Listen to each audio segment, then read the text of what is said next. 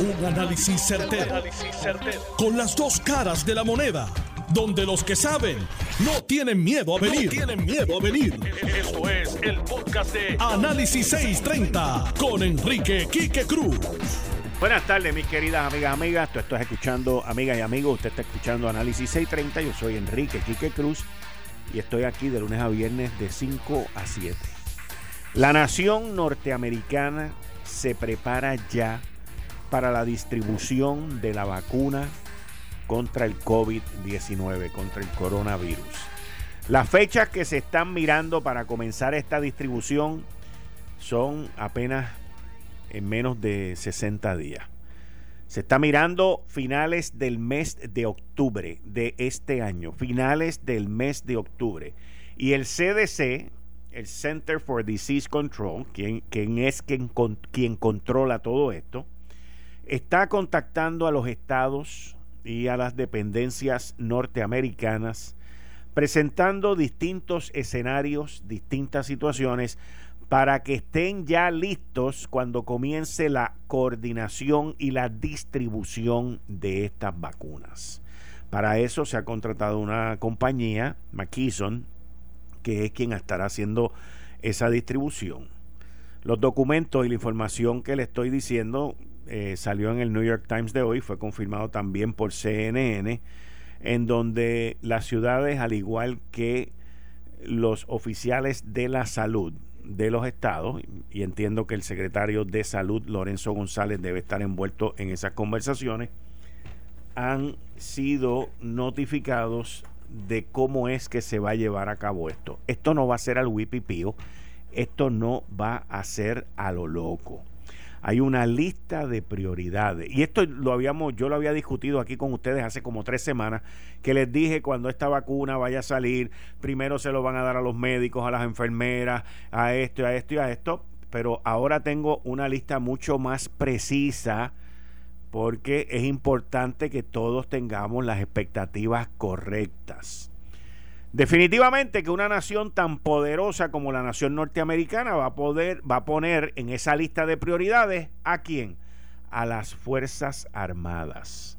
Va a poner en esa lista de prioridades a aquellos que están envueltos en la seguridad nacional de la nación. Pero por encima de esa gente, están los que son los médicos, aquellos que ofrecen servicio a la salud, lo que se conocen como healthcare professionals, porque son los que están en la primera línea de fuego.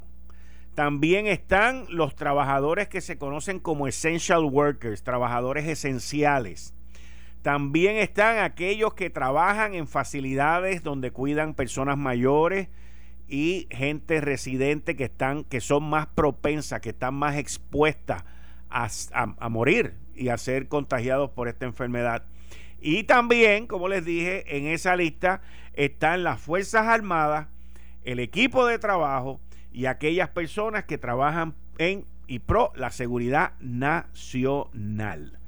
El director del CDC, el doctor Robert Redfield, le pidió a los estados que avancen con los permisos para el, suplido de las farmacéuticas, específicamente por esta compañía que les dije que se llama McKesson, que no hayan trabas, no hayan obstáculos en la distribución, en la eventual distribución de esta vacuna.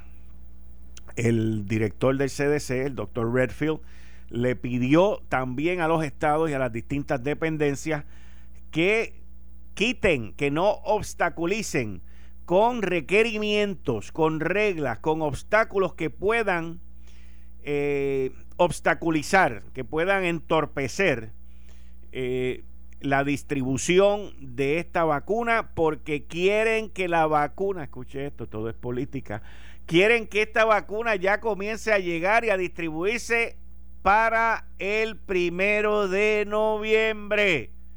El primero de noviembre es par de días antes de las elecciones. Y esto es una carrera. Esta es la carrera como para llevar al primer hombre a la luna. lo más probable es que luego que salga esta noticia, los chinos van a decir que lo van a hacer en dos semanas. Y los rusos ya dijeron que lo hicieron hace tres semanas.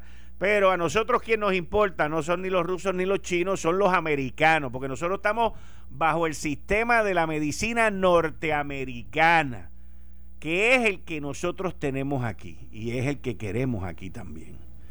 La administración de Trump ha dicho que estas compañías que están desarrollando estas vacunas ya están preparándose para comenzar con la manufactura de la, de la vacuna y en caso de que una o más de ellas eh, se certifique por la FDA que es segura y efectiva en los humanos, estarían comenzando a vacunar a la gente inmediatamente. Así que eh, esto, mis queridas amigos, es una información, lo habíamos discutido, pero no con este detalle y no con esta afirmación por parte del mismo CDC de cómo es que esto se va a distribuir y a quién es que le va a llegar primero. En estos momentos, dice el doctor Redfield en una carta, en estos momentos puedo decirles honestamente que nos estamos preparando y lo que yo anticipo es que sea una realidad de que antes de noviembre va a haber una o más vacunas disponibles para nosotros en los Estados Unidos durante el mes de noviembre y el mes de diciembre. Y tenemos que configurar cómo vamos a asegurarnos de que la distribución sea justa, equitativa, a través de la nación norteamericana. Eso dijo el doctor Redfield en una entrevista que le dio a Yahoo Finance. Miembros del, Task Force de Casa Blanca, incluyendo los miembros del Food and Drug Administration y el doctor Steven, el comisionado del Food and Drug Administration, el doctor Stephen Hahn, dijo recientemente que es posible que la FDA, la Federal Drug Administration, pueda autorizar una vacuna contra el coronavirus antes, escuche bien esto, porque esto también lo dijo Fauci, antes de que termine la fase 3. La fase 3 es la que están ahora. La fase 3 es la última fase donde están con miles, decenas de miles de humanos que están siendo, han sido vacunados, están siendo observados las reacciones y están guardando toda esa data. Esa data tiene que demostrar sin ningún tipo de duda que la vacuna es segura y efectiva. Actualmente, la nación norteamericana tiene tres vacunas que están en la fase 3, en el proceso de la fase 3. Estas vacunas eh, son las que han sido desarrolladas por Moderna y el Instituto Nacional de, de, Alergia y de Enfermedades Infecciosas. Está Pfizer con BioNTech y está la de AstraZeneca con la Universidad de Oxford. Esas son las tres vacunas. Ahora, cuando usted tiene al doctor del CDC, cuando usted tiene al gobierno de los Estados Unidos, a Casablanca ya, hablando de esto, el 2 de septiembre, ellos más o menos están dando 58 días, porque están diciendo días antes del primero de noviembre. El primero de noviembre creo que cae sábado pero les voy a chequear ahora un momentito. Eso es así. El primero de noviembre cae sábado. Así que estamos mirando para uno o dos días antes de Halloween. Para Donald Trump, políticamente esto es bien, bien importante porque él ha agarrado cuanto pescozón se ha perdido con esta situación y por el manejo pero él está confiado de que esto va a ocurrir antes. Ya el CDC, ya Fauci, ya el Food and Drug Administration, que, quienes son los que están envueltos en estas autorizaciones y en estos eh, en estos estudios que se están haciendo ya de fase 3 y cuando usted los está oyendo, estos estudios comenzaron ya hace semanas, pero cuando usted está oyendo a estas personas haciendo ese tipo de pronóstico, eh, ellos no son políticos. Ellos sí están siendo empujados por Casablanca, sí están siendo empujados por Donald Trump y sí les están metiendo presión, pero ellos no van a poner en riesgo la vida humana. Esa es la parte importante de todo esto, porque lo menos que quiere un presidente días antes de las elecciones es empezar a vacunar gente y que alguien le pase algo. tenga una reacción o que alguien, Dios no lo quiera, se muera. Así que dentro de la prisa política también hay una gran responsabilidad médica. Y la nación norteamericana no puede perder el enfoque de qué de cuál es la meta y la meta es la vacuna no es que alguien salga peor al ponerse la vacuna así que pero cuando esta gente hacen estos anuncios y dan esta información que ya se están preparando para la distribución que ya están listos, que ya están haciendo contactos con los oficiales de salud de los distintos estados. Mira, aquellos requerimientos que ustedes tengan que no permitan estas condiciones, elimínenlo, denle wave, sáquenlo del medio, porque cuando esto arranque, si no llega donde ti, va a ser por tu culpa. Así que yo estoy seguro que el doctor Lorenzo González Feliciano, el Departamento de Salud aquí en Puerto Rico, tiene que estar ya, tiene que haber ya recibido esa información y tiene que estar en esos detalles y mirando las regulaciones locales, que como quiera las locales están por debajo de las federales, pero no tener ningún tipo de obstáculo para que esas vacunas lleguen a las personas que son necesarias aquí en Puerto Rico. Repito, gente que trabaja en la salud, gente que tiene que ver con la seguridad nacional, gente que tiene que ver con pacientes que cuidan personas mayores en centros, todo personal, aquel que labora en los hospitales, en, salas médicas, eh, todo personal profesional de la salud.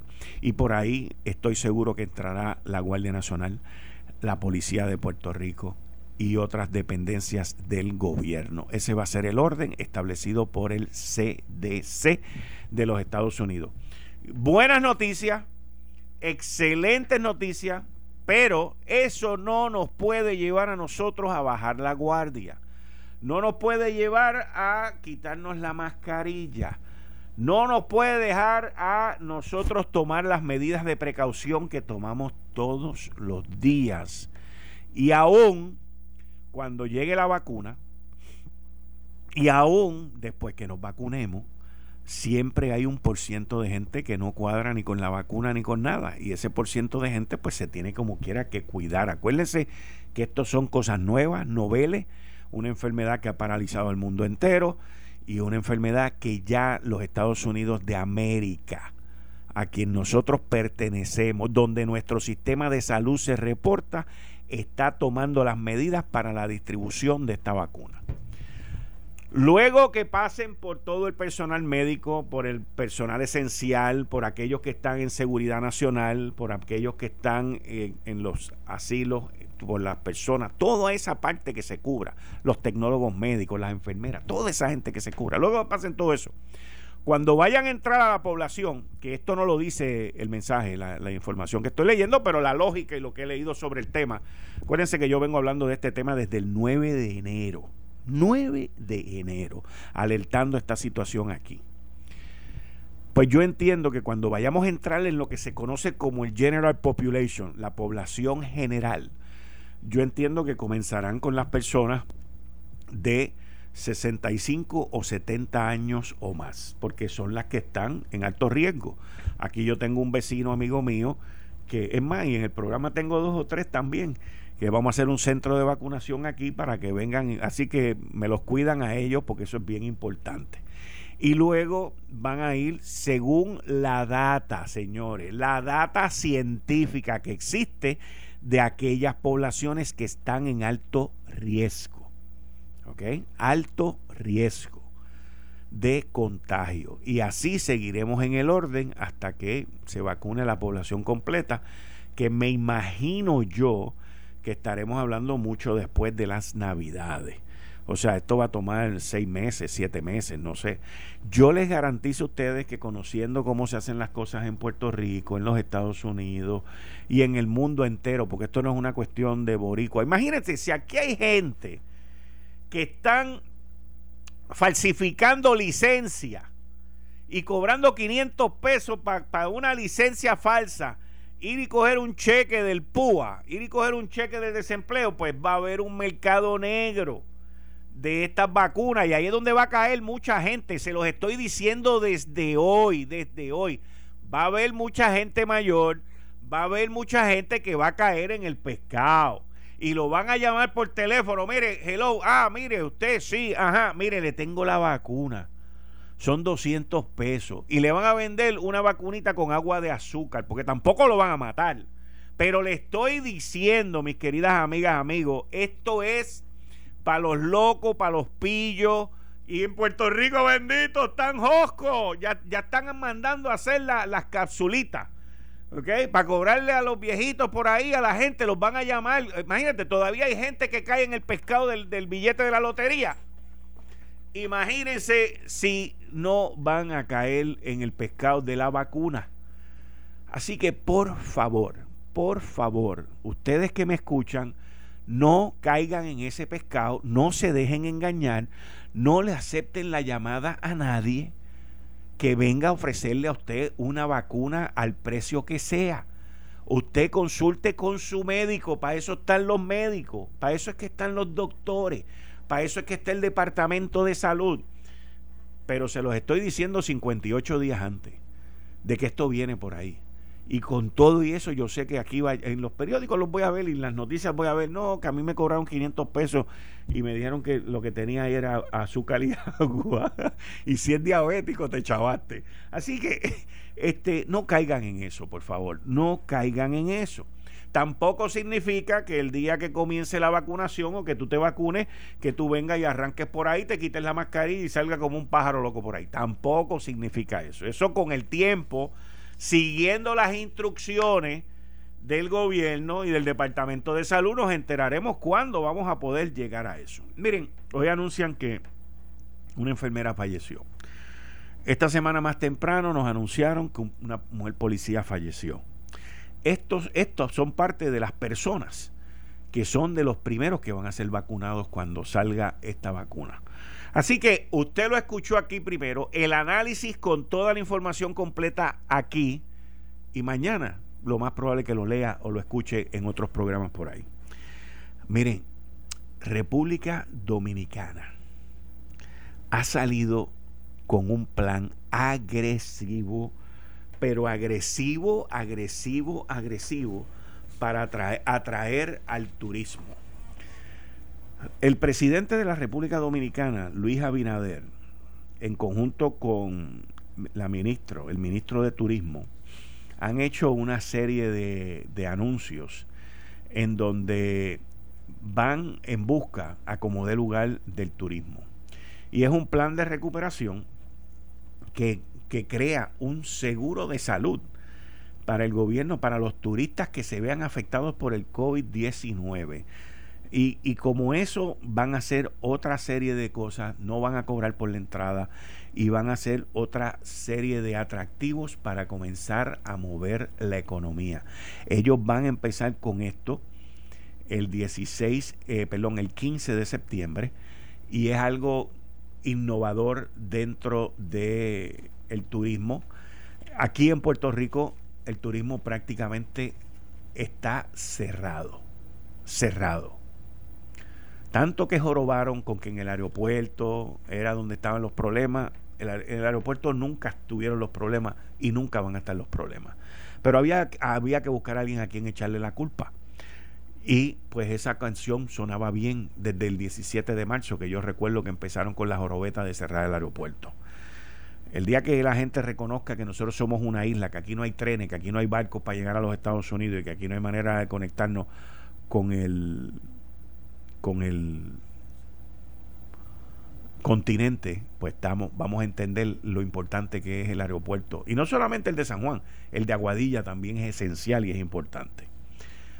Cambiando el tema y entrando en, otro tema, eh, yo vengo hace varios días explicándoles a ustedes de que por lo bajo, por lo bajo, hay un movimiento para quitarle la legitimidad al proceso electoral. Mi columna hoy en el periódico El Nuevo Día toca ese tema, pero es algo que vengo viendo, que vengo observando. Hoy tuve la oportunidad de entrevistar a los cuatro, a cuatro comisionados electorales, que by the way, tengo que decirles que a cada rato estoy viendo a cuatro comisionados electorales hablar y el del PNP está perdido en el espacio o lo tienen escondido. Una de las dos. No sé cuál de las dos es. Pero desde que salió en decisión 2020 el pasado domingo, eh, se, lo, se lo desaparecieron. Y el Partido Nuevo Progresista va a tener que resolver su problema porque ya he estado en varias entrevistas y he visto participación de varios comisionados electorales. Por ejemplo, hoy estuvo el del Partido Popular Democrático, Nicolás Gautier, hoy estuvo Olvin, el del Movimiento Ciudadano, hoy estuvo el del PIB, Aponte, y hoy estuvo el de otro de los partidos emergentes y el del PNP no, no, estaba. Así que, eh, ¿por qué digo eso? Porque es importante que si usted tiene una postura, la defienda. Eh, los otros comisionados quieren sacar al presidente de la Comisión Estatal de Elecciones, pero lo quieren sacar violando la ley. La ley, la nueva ley, establece claramente, la ley 58, en su artículo 39, establece claramente cuáles son las causales para usted salir o despedir a un presidente o el presidente alterno de la Comisión Estatal de Elecciones. ¿Y cuáles son esas causales según el artículo 3.9? La parcialidad manifiesta, la condena o un delito por un delito grave, la condena por un delito menos grave, la negligencia crasa, la incapacidad total, el incumplimiento de ley o el desaforo. Son siete causales. Los comisionados quieren que sea porque le perdieron la confianza. Pues eso no está dentro de las causales. Los comisionados quieren que sea por negligencia crasa y ya un tribunal apelativo, un panel del tribunal apelativo tomó la decisión y dijo en cuatro de, los, de las querellas que le metieron que no había negligencia crasa. Así que, y tienen que adaptarse a que la manera en que se sale de un presidente es a través de un panel en el tribunal apelativo. Esa es la nueva ley y esa es la ley que hay que obedecer. Usted no puede, porque esté en desacuerdo o porque usted quiera caprichosamente, venir y decir que se vaya porque nosotros le perdimos la confianza. Porque es que tampoco podemos vivir en una isla donde cada cual haga sus propias leyes y haga lo que le dé la gana. Pero todo eso, mis queridas amigas, amigos, todo eso tiene que ver con destruir la confianza y la confiabilidad del sistema electoral. Y yo quiero que ustedes tengan algo bien claro, bien, bien claro. Aquí, por lo bajo, por lo llanito, por lo calladito y por lo avispadito, hay unos intereses por una minoría que quieren buscar que nosotros nos separemos de los Estados Unidos. Ah, no solamente que nos separemos, pero que nos sigan mandando los fonditos federales para seguir apapachando como nos dé la gana. Así que estas elecciones son unas elecciones muy, muy importantes. Hace décadas, décadas, que yo no he visto una elección tan importante como esta. Y no es por el candidato a la gobernación. Y no es por el candidato a la alcaldía. Es por los intereses que hay de separarnos, de comenzar una separación. Y no lo estoy, el que diga, no, ahí está metiendo miedo, no, no estoy metiendo miedo, estoy diciendo la verdad. Y la prueba está. La prueba está. La prueba está. Porque ya comenzaron a tratar de desacreditar los procesos de la Comisión Estatal de Elecciones para si gana Pedro Pierluisi venir y decir que no es legítimo.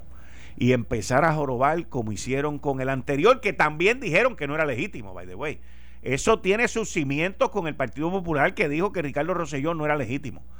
Vamos a estar claros. El que esté fuera o no esté fuera, eso no tiene nada que ver en esta conversación. Él está donde está porque se lo ganó, punto.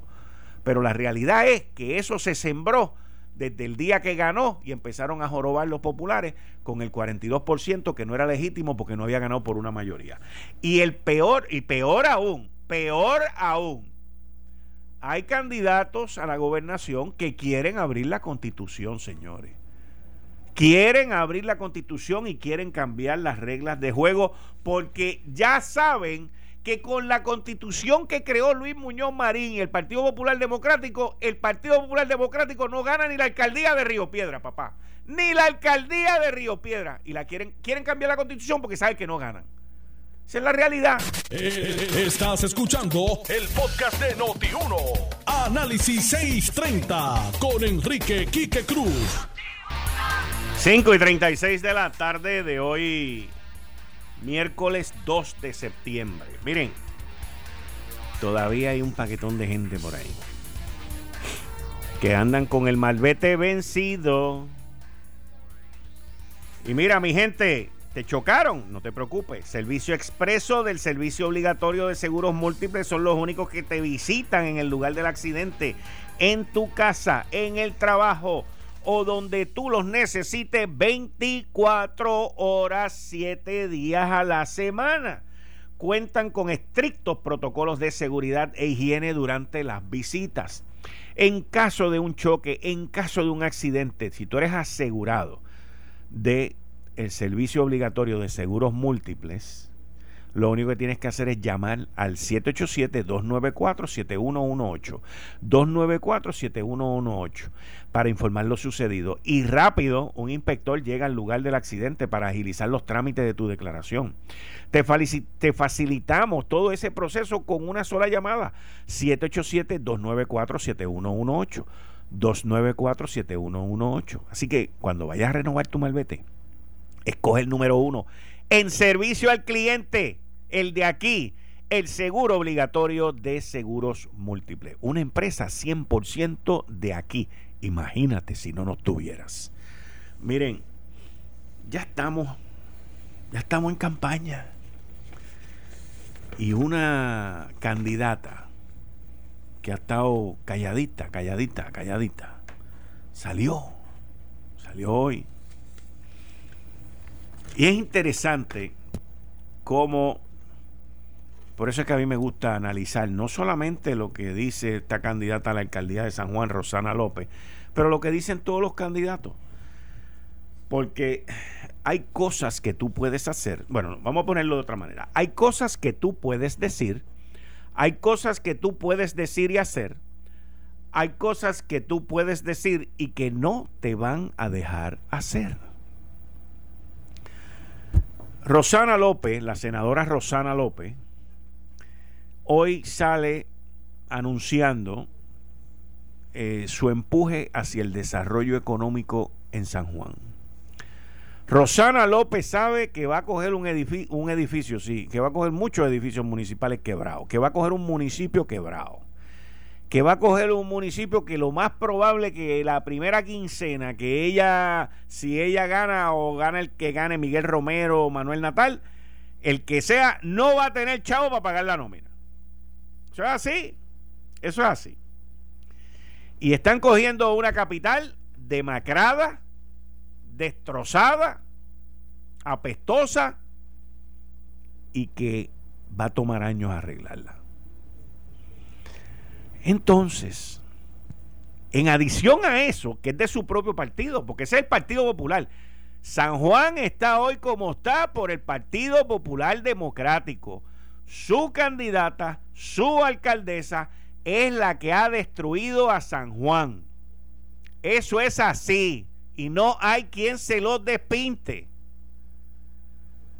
La resistencia debe ser en contra del Partido Popular. Esa calle debe estar allí en Puerta de Tierra. Ese cantito donde está las la oficinas del Partido Popular se debe llamar el canto de la resistencia por haber permitido que agarren a nuestra ciudad capital, nuestra cara ante el mundo, ante el mundo turístico y destruirla. Nunca San Juan ha estado en las condiciones que está hoy. Nunca. N-U-N-C-A. Nunca y Rosana López está corriendo con ese peso detrás de ella. Entonces, ¿qué es lo que ella propone? Ella propone en los primeros 100 días que va a eliminar la partida municipal del impuesto al inventario que almacenan los comerciantes y emitirá moratorias en el pago de patentes municipales en los negocios que presenten sus planes para reabrir tras estar cerrados a causa de la pandemia del coronavirus. El problema es que esa idea puede ser la mejor idea del mundo si no tuviese a Natalie Yaresco y a una junta de supervisión fiscal. Pero con una junta de supervisión fiscal, ella no puede hacer eso. Y cuando se dé cuenta que no tenga chavo para pagar la nómina, menos lo va a poder hacer. O sea, que entiendo lo que la candidata a la alcaldía por el Partido Popular Democrático quiere hacer. Pero, senadora, ahí hay muchos comerciantes en el viejo San Juan principalmente que no han podido abrir sus negocios porque su correligionaria alcaldesa de San Juan ha patrocinado las protestas y la destrucción de la propiedad privada. Porque no nos podemos olvidar del verano 2019 tampoco. Y no nos podemos olvidar de quererle poner el nombre a una calle Resistencia. Y no nos podemos olvidar el recoger a la policía municipal de Cualcaldero es parte de de recogerla, de esconderla cuando habían disturbios, cuando habían problemas, cuando había necesidad de ley y orden. No nos podemos olvidar de eso. No nos podemos olvidar de eso. Y no nos podemos olvidar que la, que alcaldesa es candidata del Partido Popular Democrático. Y que el Partido Popular Democrático se lo permitió también. Porque le tienen miedo. Igual que le tienen miedo a Tommy, le tienen miedo a Carmen Yulín. Vamos a estar claros de eso. Esa es la realidad. Esa es la realidad. Entonces, ella dice, asimismo, de resultar electa en noviembre, se enfocará en la implementación de lo que llamó un plan de acciones estratégicas que impulsará el desarrollo económico de la ciudad de capital desde una visión salubrista, tomando en cuenta las medidas que, ok, el desarrollo económico de San Juan es un, aquí todavía no me ha dicho nada, by the way, no me ha dicho cómo lo va a hacer, porque ya lo que me dijo que va a hacer, no lo puede hacer. El resto todavía no me ha dicho. Tenemos que ser capaces de mantener los empleos existentes. ¿Cómo? De generar nuevos empleos. ¿Cómo? De generar mayor actividad económica. ¿Cómo? Para que tú y los tuyos puedan disfrutar de mejores servicios. ¿Cómo? Y mejor calidad de vida. ¿Cómo? No dice. No dice. La candidata destacó que su plan de desarrollo económico para San Juan fue producto de meses de reuniones. ¿Con quién? Y conversaciones con comerciantes, empresarios, ciudadanos, organizaciones profesionales, entre otros bueno, a contexto. Por esto, a inicios de su mandato se propone crear un cuerpo asesor. Otro cuerpo asesor. Otro más. Los otros días yo leí una un meme que decía, si usted quiere que no hagan nada, nombre un cuerpo asesor. Pues aquí vamos, otro cuerpo asesor. Para esto, a inicios de su mandato, se propone crear un cuerpo asesor de desarrollo económico que se encargará de identificar acciones concretas. O sea, o sea, esto es impresionante. Yo no puedo creer que esto esté en una conferencia de prensa de la candidata del Partido Popular. Yo no puedo creer esto. Escuche esto, porque es que yo no lo puedo creer. Escuche, escuche.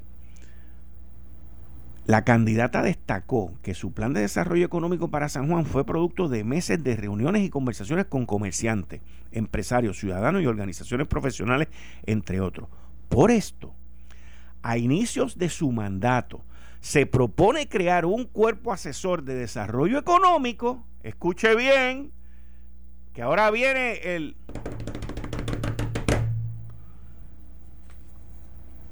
Un cuerpo asesor de desarrollo económico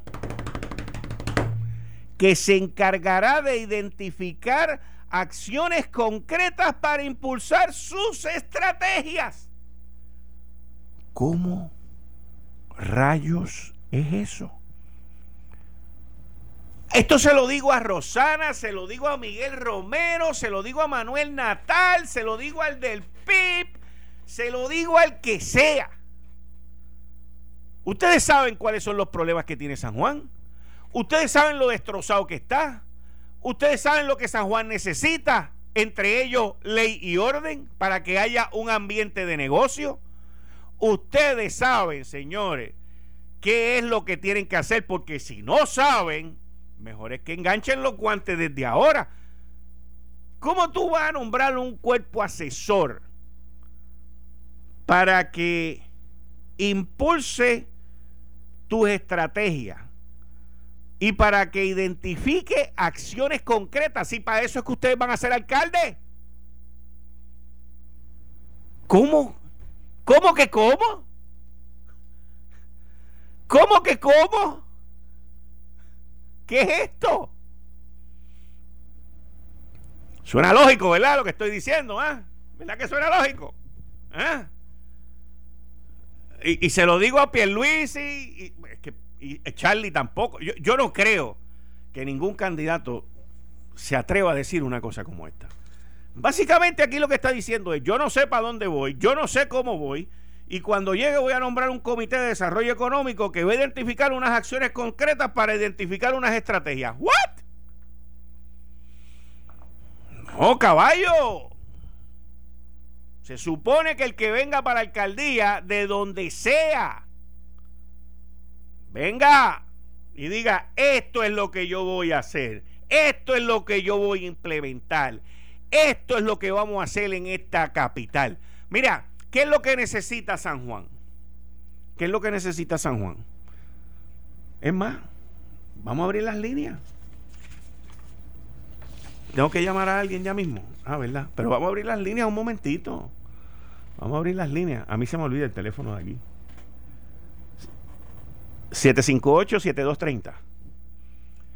¿Qué necesita San Juan? Pero por favor, en serio, yo sé lo que necesita San Juan pero yo los quiero escuchar a ustedes. Vamos a ver qué necesita San Juan. Lo que tengo son tres minutos, es más, ahora son dos minutos. Pero es rápido, San Juan necesita ¡pum! Y no, no cosas partidistas, no políticas, no nada. Ese cuadro está encendido, parece que estamos en la Navidad. ¿Qué necesita San Juan? Adelante, rapidito. Saludos, Quique. Saludos. ¿Qué necesita Eh, San Juan? Tapar, tapar los hoyos. Tapar los hoyos. Ve, esa es buena. Excelente. Cortar la hierba. Cortar la hierba. Una, una ley seca para prohibir que se beba en la calle. Si vas a beber, bebe dentro de los Muy hoteles, bien. En el negocio, Muy bien. en la calle no se bebe. Oye, Un- un- tú- un tú país- sí, tú- país de. Tú sí que sa- tú, tú puedes correr para alcalde porque tú tienes unas estrategias y tienes unas ideas más definidas que la candidata. Sin grupo asesor. Sin grupo asesor, fíjate. Oye, gracias, muchas gracias por escucharme. Buenas tardes, adelante, Buenas rapidito. tardes. Sí, Sí, necesita un alcalde que se dedique a San Juan y que no use de piedra de apoyo para Eh, eh, candidaturas posteriores. importantísimo que se dedique a San Juan, eso mismo es la verdad, y que se dejen de estar viajando. Muchas gracias por escucharme. ¿Qué necesita San Juan? necesita pintura en los edificios abandonados. Eso también, mi hermano, está destruido. Muchas gracias. ¿Qué necesita San Juan? Que se limpie San Juan, el, el- donde estaban las guaguas ama y las calles que están sucias, todo San Juan. San Juan Eso apesta. San Juan apesta y está sucio. apesta, apesta. Eso es verdad, eso es verdad. Muchas gracias por escucharme. ¿Qué necesita San Juan? Limpieza, Muy eh, bien. reconstrucción de las calles. Así mismo es, los hoyos. Estoy llamando desde Colombo, Georgia. ¡Oh! ¿Y, y usted estuvo por aquí hace poco? Bueno, yo fui en el, eh, en el 17 y esas calles están destrozadas. Imagínese cómo están ahora, bendito. Usted no quiere ver eso. Muchas gracias. Saludos por Columbus, Georgia. Se me cuidan, por favor. Se me cuidan. ¿Qué necesita San Juan? Vamos, rapidito. Quique, Sí.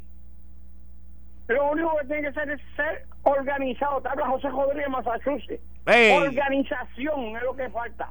Organización. Muchas gracias, mi amigo. ¿Qué necesita San Juan? ¿Para qué llamó? Un Adelante. gran líder, un gran líder. Muy Se bien. llama Miguel Romero. Ah, te me, te me colaste ahí. ¿Qué necesita San Juan? ¿Qué necesita San Juan? Hola, yo vivo aquí en San Juan, Ok, dime. en Santurce. Ajá. Nece- nosotros necesitamos seguridad. Eso mismo. Hace falta seguridad. Un problema con los Ford Track, las motoritas, los, la, gente probando armas, un chorro de cerdos por aquí, por todo el área de Barrio Obrero, Santurce por aquí. Y, y, pero que aquí no hay nadie que, que resuelva estos problemas. Unos problemas tan sencillitos como eso. No hay ni guardia. Eh, tú llamas a un policía y no, solamente hay una patrulla. Así mismo es. Hace falta una buena policía municipal que la han destruido también en ocho años. Muchas gracias, mi amigo. Vamos a echar a Santurce para adelante. Muchas gracias. Bueno, miren, esto está encendido. Les voy a prometer algo. Ya mismito, una rayita a las 6 de la tarde, voy a abrir el teléfono. Esto está encendido. Tengo allí ocho líneas prendidas y quiero atenderlos a todos ustedes. Si ustedes esperan ahí un momentito, tú cuando yo empiece a hablar con, con Ingrid, me pone a toda esa gente en hold y yo los agarro rapidito cuando regrese, porque la gente de San Juan se está expresando. Puerto Rico necesita, necesita reconstruir el desastre de San Juan. Gobernadora Wanda Vázquez, gobernadora Wanda Vázquez, usted reside en San Juan. Y usted más que nadie sabe de lo que yo estoy hablando. Esto lo tenemos que echar para adelante, gobernadora. Esto, el, el pueblo está hablando, gobernadora hay que echar esto para adelante. Esto no puede esperar al 3 de noviembre. Hay que echar a San Juan para adelante. Hace falta alumbrado, hace falta seguridad, hace falta limpieza, hace falta que alguien quiera a San Juan. Hace falta que alguien quiera a San Juan. Eso es lo que hace falta. Hace falta que un alcalde o alcaldesa se dedique a San Juan. A San Juan necesita cariño. San Juan necesita que venga alguien y lo apapache, que lo eche para adelante, que lo bañe, que lo limpie y que lo ponga a resplandecer. Es nuestra ciudad capital, señores. Es nuestra ciudad capital. San Juan necesita el que vuelva a ser lo que fue antes del desastre. No hay de otra. No hay de otra. Vamos a ver, ¿qué necesita San Juan? Ups, se fue ese por ahí. ¿Qué necesita San Juan? Rapidito. Sí, sí, buenas tardes.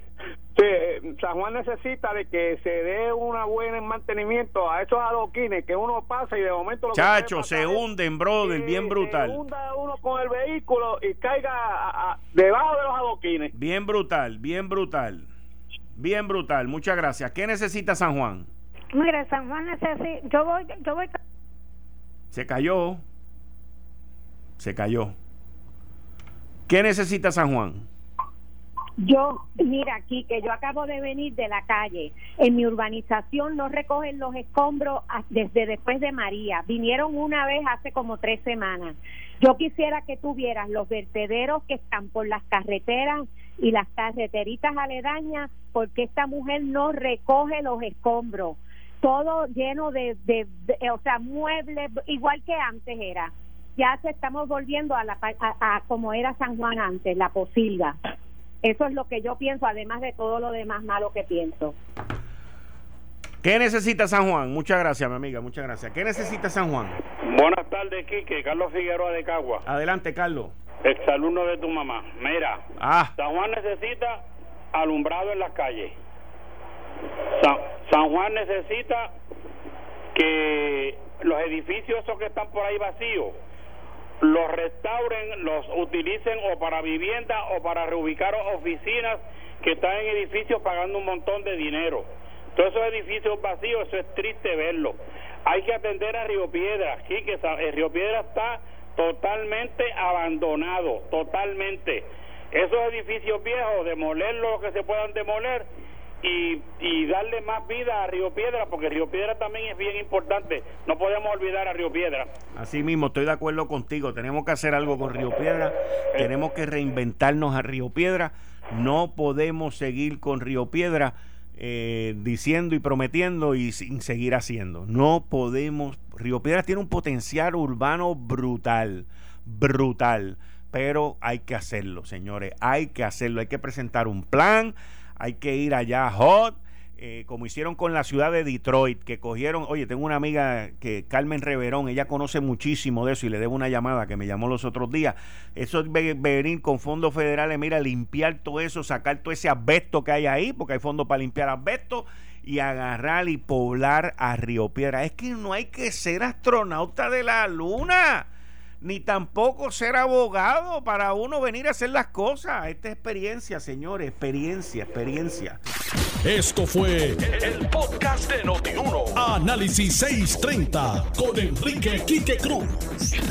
Dale play a tu podcast favorito a través de Apple Podcasts, Spotify, Google Podcasts, Stitcher y notiuno.com.